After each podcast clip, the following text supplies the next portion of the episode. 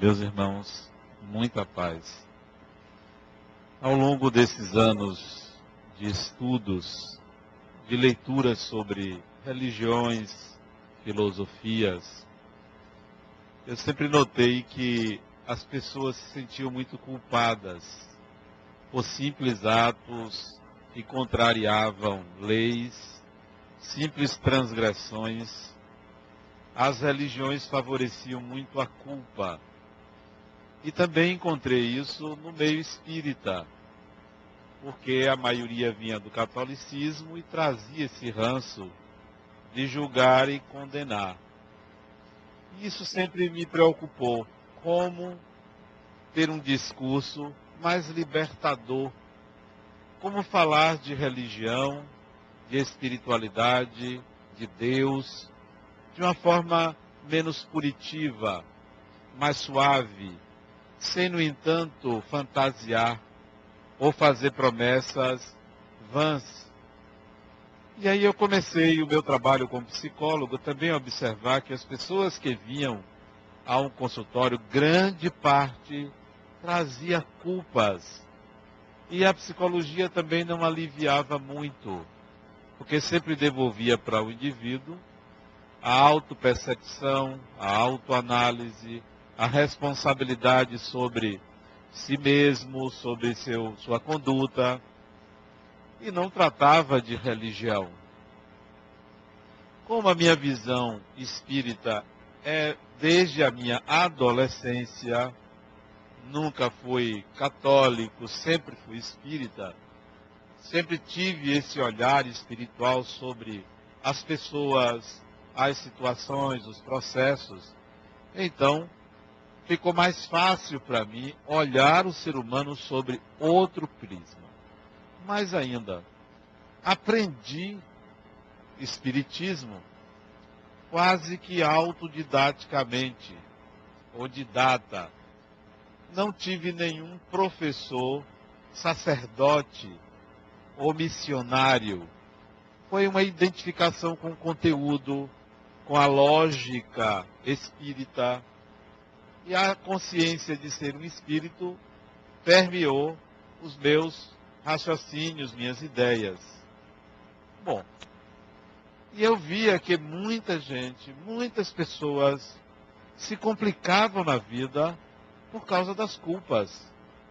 Se envolvia em processos desnecessários porque acreditava que aquela maneira seria melhor de acordo com a religião, de acordo com determinada filosofia religiosa. E eu via que aquilo não resolveria. Fazia com que a pessoa entrasse num circo ou num circuito fechado de ideias salvacionistas.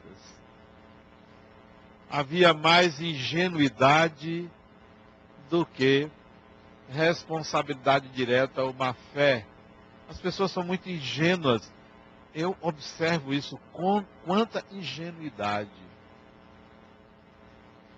Então, percebi que os espíritos, as pessoas, entram na vida sob determinadas contingências e essas contingências formavam sua personalidade. Não porque fizeram nada de errado no passado, às vezes até pelo meio social.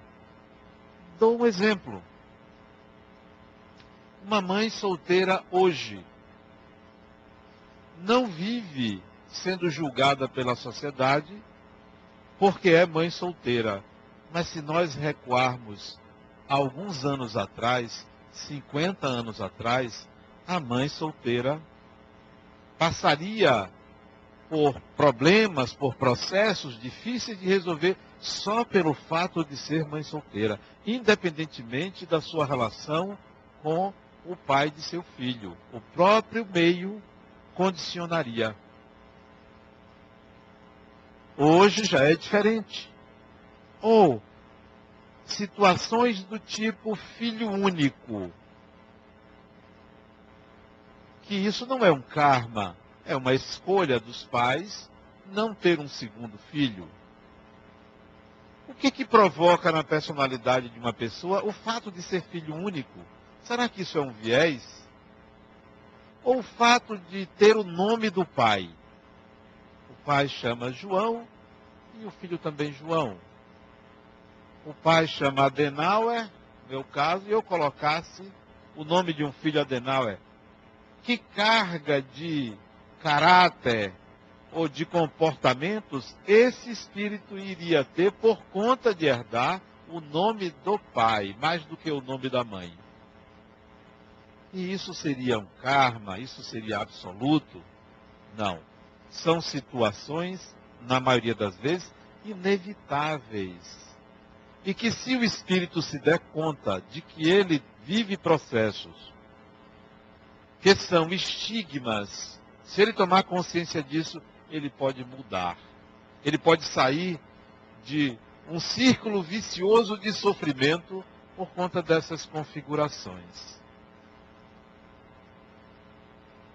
Particularmente, eu passei por isso, nascer numa cidade do interior e, diferentemente das outras pessoas, meu pai colocar um nome alemão. Um nome que ninguém sabia pronunciar. Na minha cidade eu não era conhecido pelo primeiro nome, mas só pelo segundo nome. Nem dentro de casa meus irmãos conheci, me, me chamavam pelo primeiro nome. Então isso cria uma mudança, uma alteração na personalidade. Interessante, dentro de casa eu era conhecido pelo segundo nome. Na escola pública, que estudei escola pública, era conhecido pelo primeiro nome.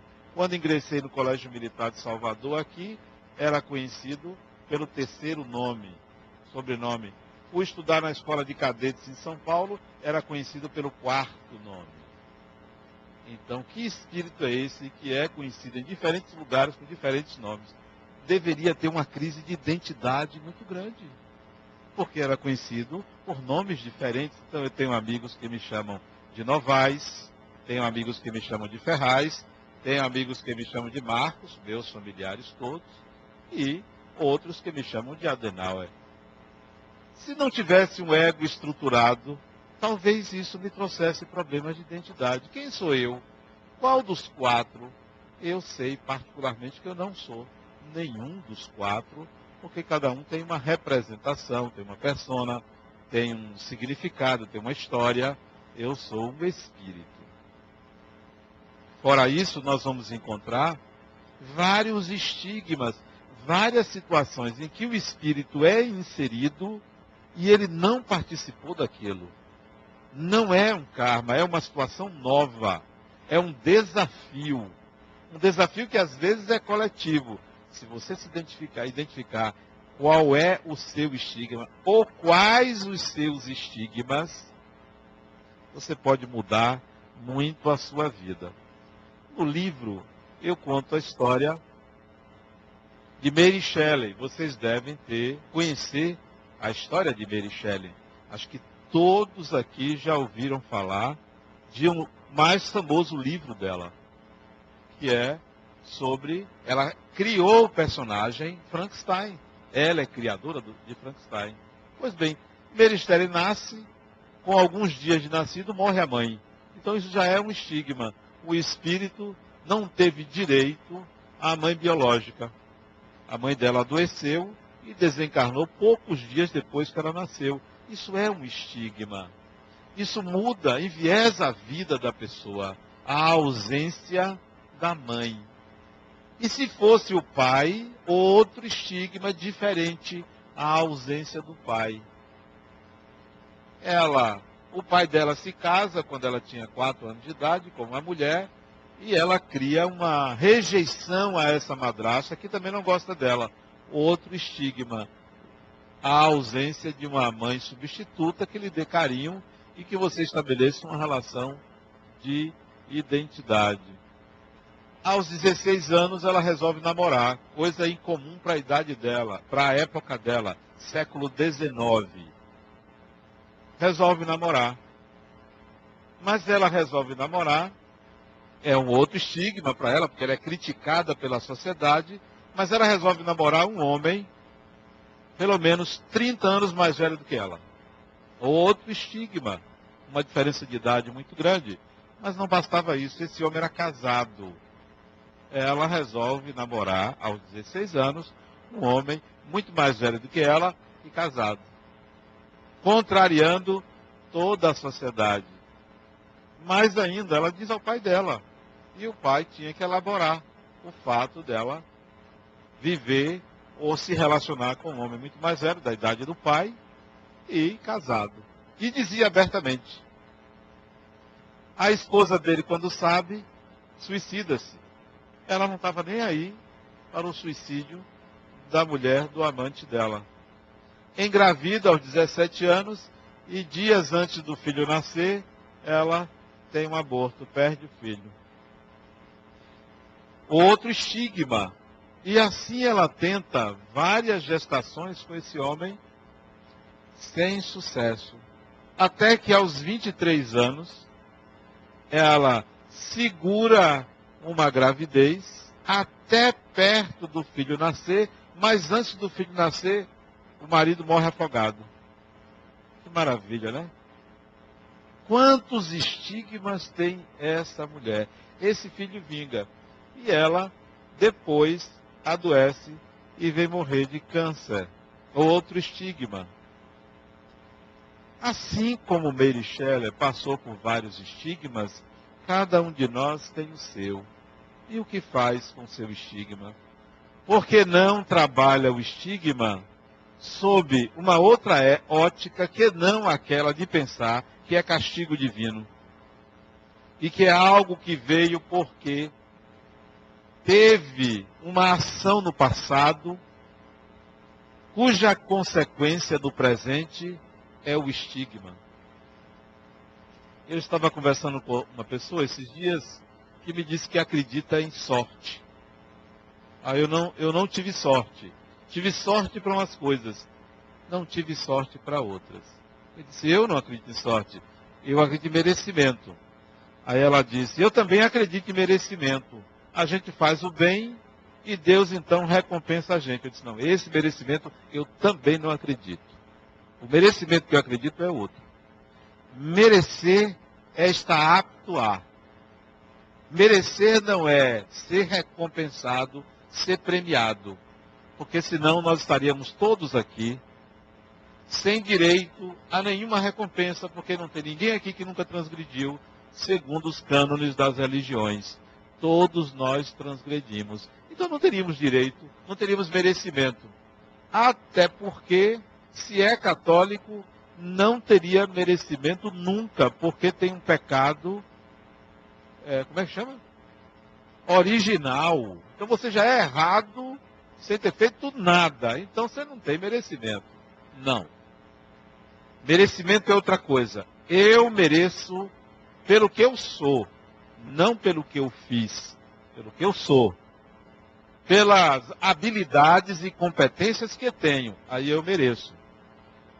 Então dê um exemplo. Eu disse, vou dar um exemplo muito simples. Uma pessoa que tirou na loteria. Você acha que é sorte? Não, é merecimento. E era uma pessoa de má vida e tirou na loteria. Por que merecimento? Esse indivíduo que conseguiu rapidamente ganhar dinheiro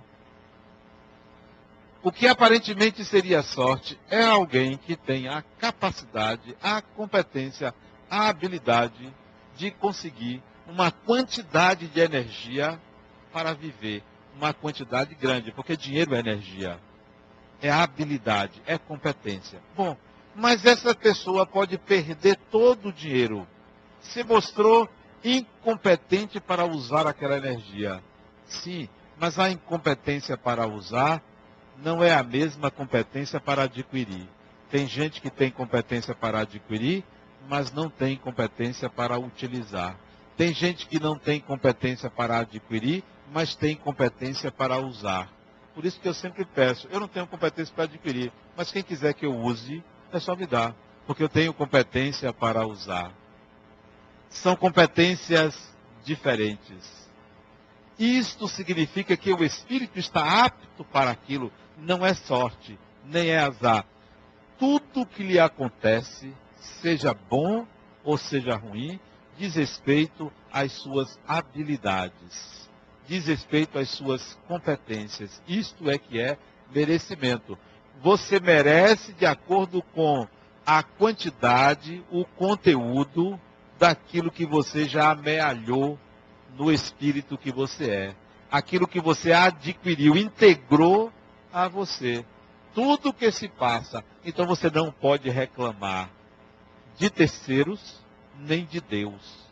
É obra sua. Seu destino é obra sua. Sua competência é obra sua. Então, comece a pensar nos seus estigmas. Qual é o seu estigma? Geralmente ele se mostra em algo que é diferente, diferente dos outros, diferente da maioria, e algo que lhe incomoda. Quando você não tem consciência do estigma, fica difícil. Aí é melhor ler o livro para poder descobrir. Né? É melhor adquirir o livro e ler. Aí você vai descobrir os estigmas inconscientes.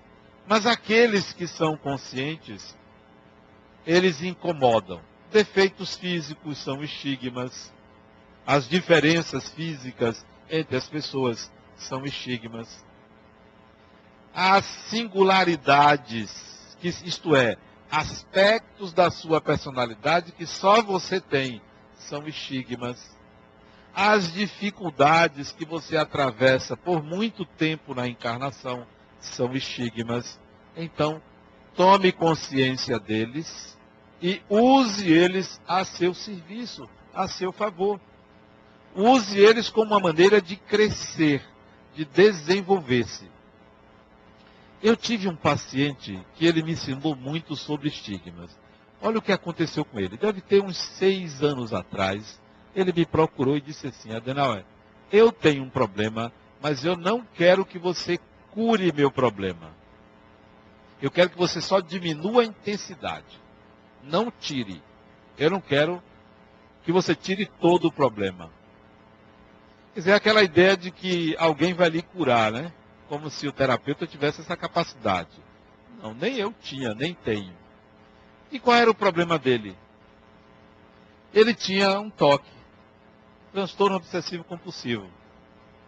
Que é uma doença grave, séria, que leva, advém de uma culpa que leva o indivíduo para se livrar de um pensamento obsessivo, criar um ritual para eliminar aquele pensamento obsessivo. E ele tinha vários pensamentos obsessivos e tinha desenvolvido vários rituais para eliminar pensamento obsessivo. Eram tantos que ele, para sair de casa depois que acordar, depois de acordado, para sair de casa para trabalhar, eram duas horas e meia para conseguir fazer todos os rituais. Todos. Vários rituais. Só para contar um, um deles é muito simples. Ele veio aqui na nossa instituição. Ele veio aqui. Não veio aqui nesse salão, não porque não estava pronto. Ele veio no salão aqui do lado. Como ele estava um pouco perturbado espiritualmente, eu encaminhei para a desobsessão. Ele veio. Só que ele não veio no dia. Ele veio um dia antes. Característica do toque dele. Ele vai primeiro investigar aonde ele terá que ir. Para se certificar que vai dar tudo certo. Ele veio antes, um dia antes, aí esteve aqui. E perguntou como é que funcionava tudo para saber todos os passos que ele ia dar. Ok. Foi explicado a ele e ele descobriu que ele tinha que entrar por uma porta e sair por outra. Pronto, ele não veio. Porque ele só pode sair pela porta que entrou. Que tal? Ele não entra em banco que tem porta de entrada, porta de saída, ele não entra. Ele já quebrou porta por causa disso. Ele já arrombou porta. Ele já ficou preso num lugar que foi fechado, depois que todo mundo saiu, ele quebrou a porta para sair por ali. Se escondeu para sair por ali. Que tal? Mas ele disse: Eu não quero que você me cure. Eu quero que você diminua os rituais. De duas horas e meia. Se você chegar a uma hora, tá bom para mim. Que estigma fantástico. E tudo começou com um pensamento. Esse, esse, essa doença ela é causada por obsessão espiritual. A causa é espiritual. Os médicos dizem que é genética, que é, é um problema é, cerebral. Nada. É espiritual. É um imprint espiritual ali muito bem feito, que o indivíduo se fixa, um pensamento muito bem colocado. Sabe como começou? Eu vou contar aqui, mas não, não pensem que acontecerá com vocês, se vocês não fixarem.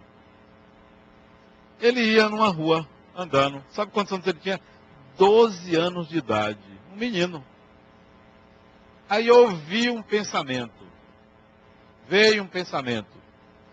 Se você andar do lado esquerdo daquele poste, sua mãe morre. Aí ele, prontamente, foi para o lado direito. Ok. Dia seguinte, mesma rua. Se você andar pelo lado esquerdo, sua mãe morre. Ele vai para o lado direito.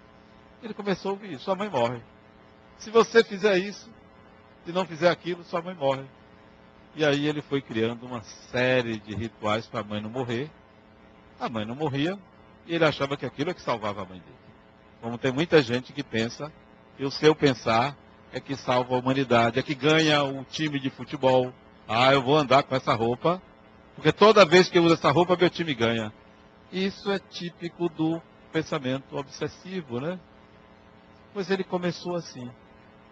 E aí, trabalhamos há alguns anos, né? Eu consegui diminuir para uma hora. e ele saiu livre, leve, solto. Então, por que, que ele não queria se curar? Ele reconhecia o estigma e ele, aos 12 anos, abandonou a escola. Abandonou a escola. Não quis estudar, porque ele não conseguia ir à escola. Abandonou. Pobre, negro, família numerosa, ficou em casa. Os pais também não ligavam muito. Mas ele é um espírito inquieto que ele não aceitava não aprender. Resolveu estudar sozinho. Resolveu estudar sozinho. Em casa. Saía para a biblioteca para estudar. Fez supletivo. Passou.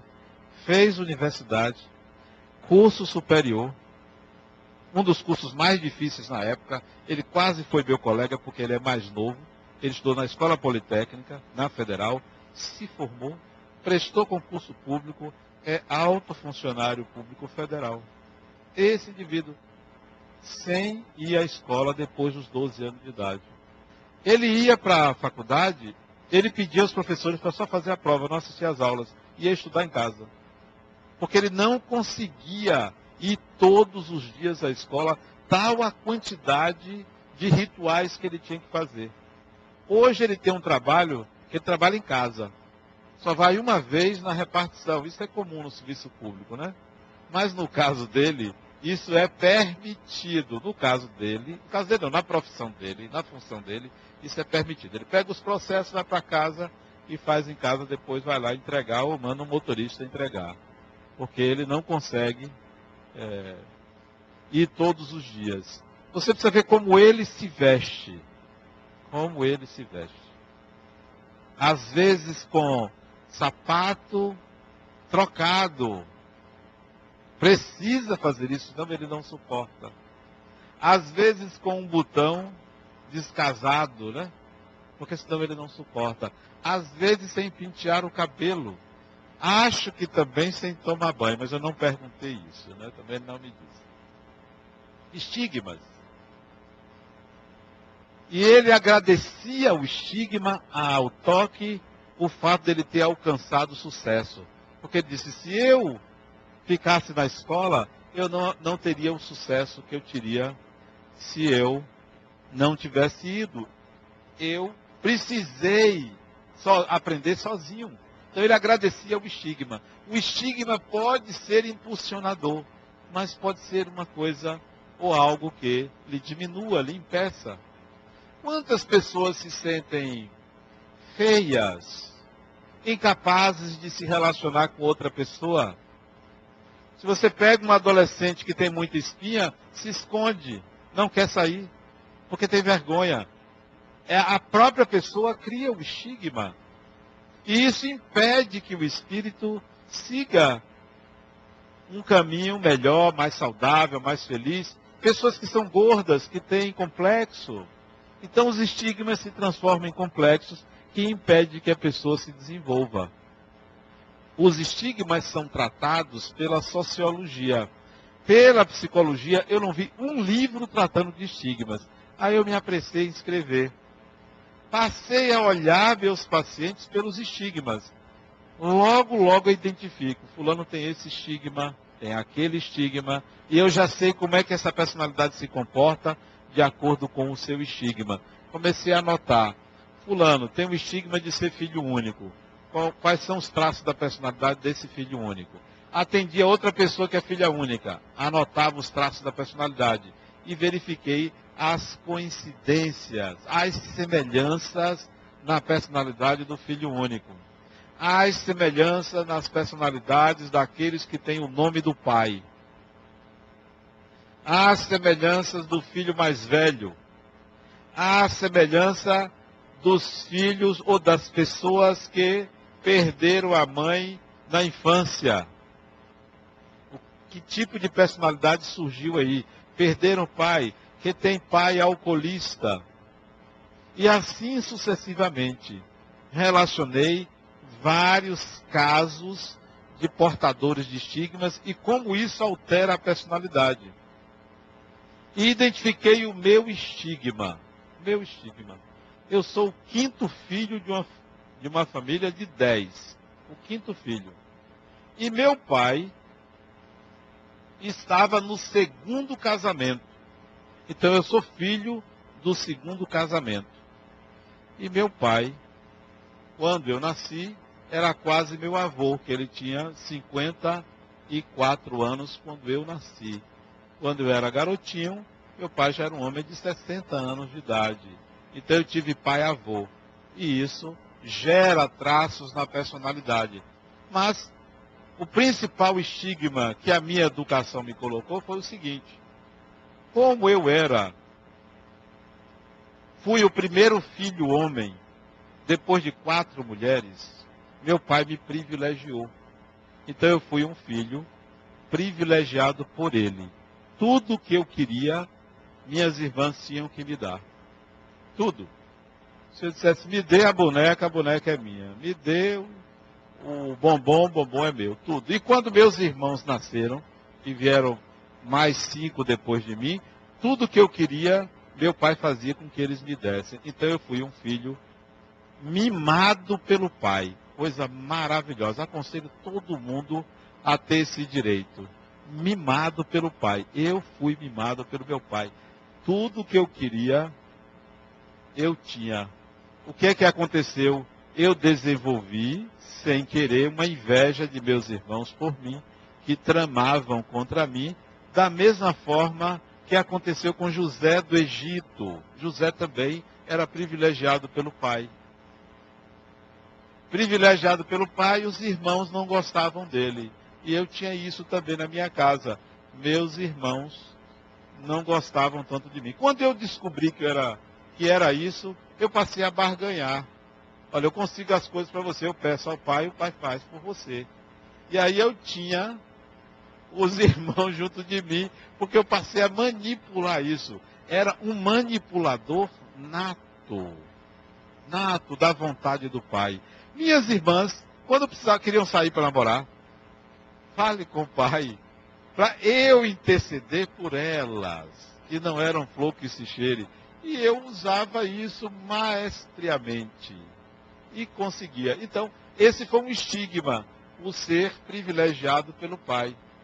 Isso me tornou uma pessoa muito mimada, é, muito vaidoso por conta disso, com um determinado poder na família, poder esse que se estende até hoje.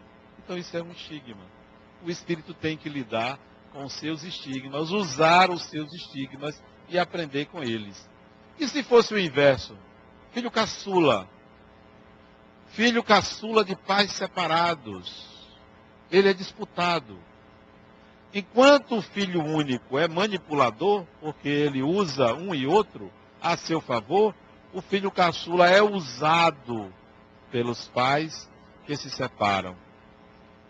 Geralmente a mulher se associa ao filho mais necessitado, ao que ela acha mais carente, ao que ela acha mais frágil. Então ela se liga a ele em detrimento dos outros. E os outros observam. Isso enviesa a personalidade da criança. Então, esses detalhes da configuração familiar enviesam a personalidade que o espírito assume naquela encarnação. E vai viver dificuldades de acordo com essa personalidade que ele, como que, recebeu de acordo com a configuração que ele nasceu. Uma pessoa que é portadora de um câncer, quando jovem, isso enviesa a personalidade. Isso dificulta. Isso geralmente, não só adolescente, não só jovem, adultos também. Isso dá a falsa ideia de que a pessoa evoluiu. Adoeceu, ficou uma pessoa educada, trata bem os outros. Tudo por causa da doença. Não é um aprendizado da experiência não foi com um embate, não foi com uma doação, mas sim por conta do medo da morte, por conta de uma barganha que foi feita com o Criador. E aí a pessoa se torna maravilhosa. Maravilhosa. Adoeceu, todo mundo que adoece faz promessa. Se não faz explicitamente, faz na própria consciência. Torna-se uma pessoa melhor sem se transformar tire a doença, devolva a saúde, que a pessoa volta a ser o que era antes. Evolução do espírito não é com doença, é na experiência de contato, é nas relações com o outro. Vá nos hospitais, no, nos leitos, só tem gente boa. Todo mundo é bom. Todo mundo fala manso quando está doente volte para a saúde. Se a pessoa mudou com a doença, vai precisar passar por embates, por desafios, para testar se essa mudança é a integração de algum aprendizado e não simplesmente porque adoeceu. A doença, ela apenas é reflexo do estado íntimo do espírito. Não é necessariamente uma punição pelo passado. Como eu disse, os estigmas são diversos. Descubra o seu. Descubra quais são os seus, porque pode ter mais de um. E aí você pode avançar com esses estigmas. No livro eu coloco que é um ganho para o espírito a consciência. É mais um ganho para mim, como terapeuta, identificar os estigmas. Porque eu já sei do que precisa aquela personalidade o que é, que é melhor para aquela personalidade com aquele estigma. E chego até, às vezes, a colocar para a pessoa: você tem um estigma. Observe que o seu estigma é esse. Você é uma pessoa que convive, por exemplo, um estigma. Alguém que convive com um doente durante muitos anos. Enviesa a personalidade. Você cuida da mãe doente durante 10 anos. Enviesa a sua personalidade. Modifica a sua natureza. Quem é cuidador de idoso por muito tempo. Quem cuida de alguém que adoeceu.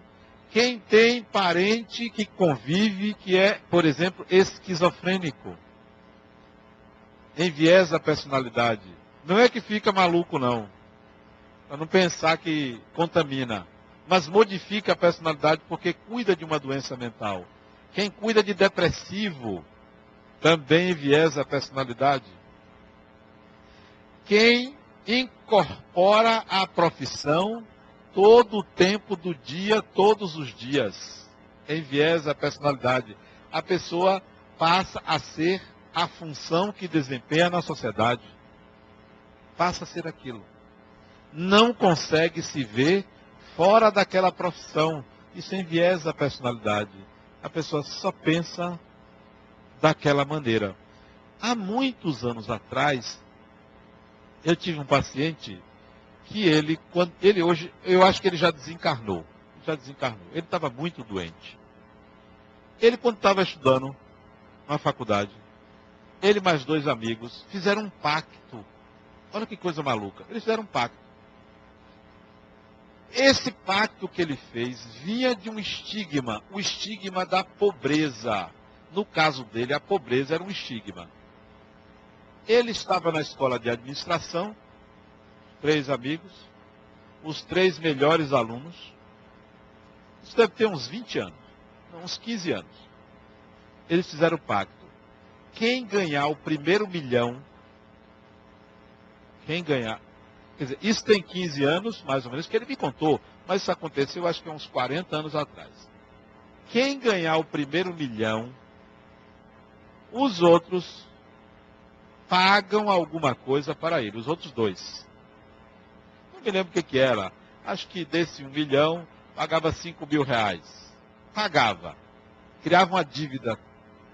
Resultado, ele então passou a perseguir esse um milhão, a ganhar esse um milhão. Ora, um milhão de reais, a moeda não era real, mas é como se fosse um milhão. Um milhão de reais há 40 anos atrás era muito dinheiro. Hoje talvez não seja tanto, mas era muito dinheiro. Isso enviesou a personalidade dele atrás de ganhar esse um milhão para ganhar dos seus amigos. Ele chegou, a, chegou perto desse um milhão, mas perdeu tudo. E isso descompensou ele. Ele não aceitou perder. Virou alcoolista, usuário de drogas, isso um homem jovem, usuário de drogas, teve alguns internamentos, nunca mais recuperou a sanidade dele. Nunca mais. Por causa de um viés, por causa de uma ideia fixa, por causa de uma aposta, por causa de uma ambição, enviesou a personalidade dele. Então, tudo aquilo que você, é, de forma muito intensa, polariza, vai enviesar sua personalidade. Tudo deve ter um consenso, tudo deve ter um meio termo, tudo deve ser flexível. A gente não pode ser rígido na vida, não pode estar caminhando para os polos. Nós temos um caminho do meio. O caminho é o caminho do meio. Para evitar que o estigma enviese a nossa personalidade. Aconselho vocês, em termos de estigmas, não ampliar o sofrimento que porventura passam, aderindo aos julgamentos das religiões. A religião foi feita, as religiões foram feitas pelos homens. Eu digo homens, homens, não tem religião feita por mulher. Porque se tivesse religião feita por mulher, teria escova, teria é, cabeleireiro, teria um bocado de coisa assim, de estética. Não religião é algo feito por homem para limitar, para castrar, para estabelecer normas e limites. Cuidado com isso. A vida pede flexibilidade. Por isso que o Espiritismo, para mim, é a religião ou a opção mais flexível. A não ser quando aparece um ou outro querendo falar de pureza doutrinária, querendo falar de é, é, index de livros. Tem um sujeito na internet que ele fica criticando o livro de todo mundo, menos de um médium que ele admira. Mas os outros, ele vai encontrar sempre erros. São esses é, inquisidores do passado. E a espírita fica colocando limites demais quando o espírito é livre. Todo mundo deveria escrever um livro. E ninguém proibir ninguém de ler um livro só porque é contra a posição de outra pessoa. Eu conheci o indivíduo, ele já desencarnou, Dr. Elzio, ele era é, responsável pela livraria da Federação Espírita do Estado da Bahia. E ele chegou para mim um dia e disse, meu filho, você sabe quem aqui compra mais livro espírita? Se não, ele é um padre. Frei. E ele disse o nome, eu não me lembro do Frei. O Frei era um sujeito muito culto. E ele comprava livros espíritas para ler, não para atacar o espiritismo, para conhecer. E um dia esse Frei foi lá conversar com ele e disse: Elzio, o melhor livro sobre Espiritismo eu vou escrever. E escreveu um livro e deu de presente a ele História do Espiritismo na Bahia. Um livro que não teve muitas edições, isso há muitos anos atrás. E o doutor Elzio me disse, esse é o melhor livro espírita, não que fala sobre o Espiritismo que eu conheço. Porque ele foi fidedigno. Ele foi preciso. Ele pesquisou e escreveu sobre a história do Espiritismo na Bahia. E foi escrito por um frei. Então, vamos ser mais flexíveis, mesmo sendo espíritas. Não vamos condenar as pessoas, vamos acolher, vamos entender. Não vamos estigmatizar os outros porque cometeram esse ou aquele equívoco porque fizeram algo que era contra o Espiritismo. Tem um sujeito que eu vi na internet, que ele estava falando, é espírita ele, médium, falando contra a Umbanda. Contra a Umbanda. Esse é preconceituoso. Apareceu um outro falando, espírita também, falando a favor da Umbanda. Esse que falava contra, passou a criticar o que falava a favor. Quer dizer, isso começa uma guerra. Foi assim que aconteceu a Inquisição. Foi assim que, assim que acontecem as divisões. Quando a pessoa quer falar a favor, fale. Você não precisa ser contra a ideia de ninguém, seja a favor da sua. Eu sou a favor das minhas ideias. Eu não sou contra as ideias dos outros. Eu me oponho porque minhas ideias podem se opor às ideias dos outros. Eu não vou sair combatendo as ideias dos outros. Que nem algumas religiões fizeram combater o espiritismo. Para quê? Se não presta, vai morrer por si só. A consciência humana é livre para fazer suas escolhas. Por que, que eu tenho que estar condenando ninguém? Não, não tenho que condenar pessoa alguma. Eu tenho que ser a favor daquilo que eu acredito. Voltando aos estigmas, sejamos flexíveis na vida. O caminho é o caminho do meio. Não se condene. Não se condene. De forma nenhuma. Por pior que você seja. E tem gente ruim, a gente sabe. Tem gente ruim, né? Tem gente que não vale nada. Mas não se condene. Se dê o benefício da ignorância. Eu erro porque sou ignorante. Eu intenciono mal porque sou ignorante. Se eu não fosse ignorante, eu não intencionava o mal. Então se perdoe por conta da sua ignorância. E aí procure aprender, procure crescer, procure se desenvolver, procure melhorar-se, procure se transformar, integrando habilidades e competências. Porque nós pensávamos no passado que evoluir é se tornar uma pessoa boa, caridosa. Isso é evolução. Evoluir é ser santo. Isso era evolução. Não. Evolução não é isso. Eu estava vendo a discussão lá no. Aonde, meu Deus? Na cidade de São Paulo, se eu não me engano.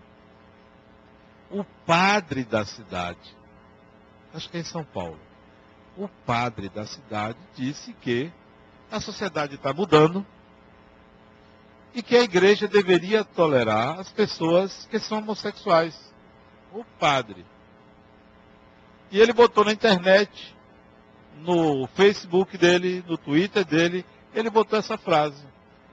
O bispo da cidade, não foi São Paulo mesmo, foi na cidade de Bauru. O bispo da cidade publicou uma nota que ele tem que se retratar publicamente pelo Facebook e pelo Twitter. Que ele está contrariando a igreja.